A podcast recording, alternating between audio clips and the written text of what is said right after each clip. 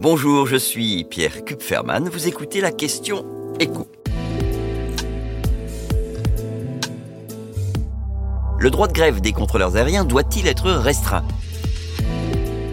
C'est en tout cas ce que prévoit une proposition de loi qui doit être examinée par le Sénat le 15 juin prochain. Cette proposition de loi, a été déposée par un sénateur centriste, Vincent Capo Canelas, qui juge nécessaire d'aligner les règles s'appliquant aux contrôleurs aériens à celles qui prévalent pour les compagnies aériennes. Les salariés qui souhaiteraient répondre positivement à un arrêt de travail lancé par un syndicat ou plusieurs devraient se déclarer grévistes 48 heures à l'avance. Mais alors, pourquoi restreindre le droit de grève des contrôleurs aériens, me direz-vous ben, À cause de l'impact des mouvements sociaux récents. Au total, depuis le début de l'année, on en est, écoutez bien, à 40 jours de grève et à chaque fois, au final, assez peu de grévistes. Sauf que la Direction générale de l'aviation civile ne veut ou ne peut prendre aucun risque. Donc elle instaure un service minimum obligatoire et impose aux compagnies aériennes d'annuler des vols à titre préventif. On en est au bout de presque 5 mois à plusieurs milliers de vols annulés dans les aéroports français, ce qui a lésé près de un demi-million de passagers que les compagnies aériennes n'ont pas été obligées d'indemniser puisqu'elles n'y sont pour rien.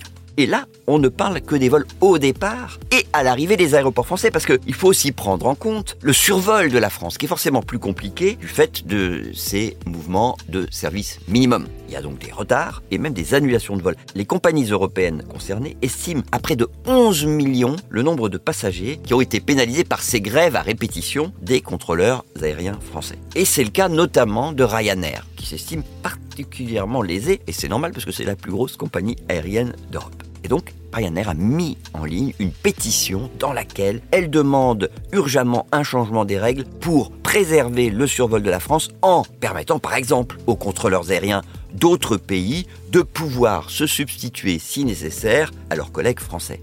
La pétition a déjà été signée par plus d'un million de personnes. Alors, est-ce que cette proposition de loi déposée au Sénat a des chances d'aboutir? Eh bien, ce n'est pas impossible. D'autant que tous les syndicats qui représentent les contrôleurs aériens ne s'opposent pas à l'idée d'une déclaration obligatoire à l'avance des salariés qui souhaiteraient se mettre en grève, mais à une condition que le service minimum qu'on leur impose aujourd'hui soit moins strict, avec un nombre plus restreint de contrôleurs aériens réquisitionnés.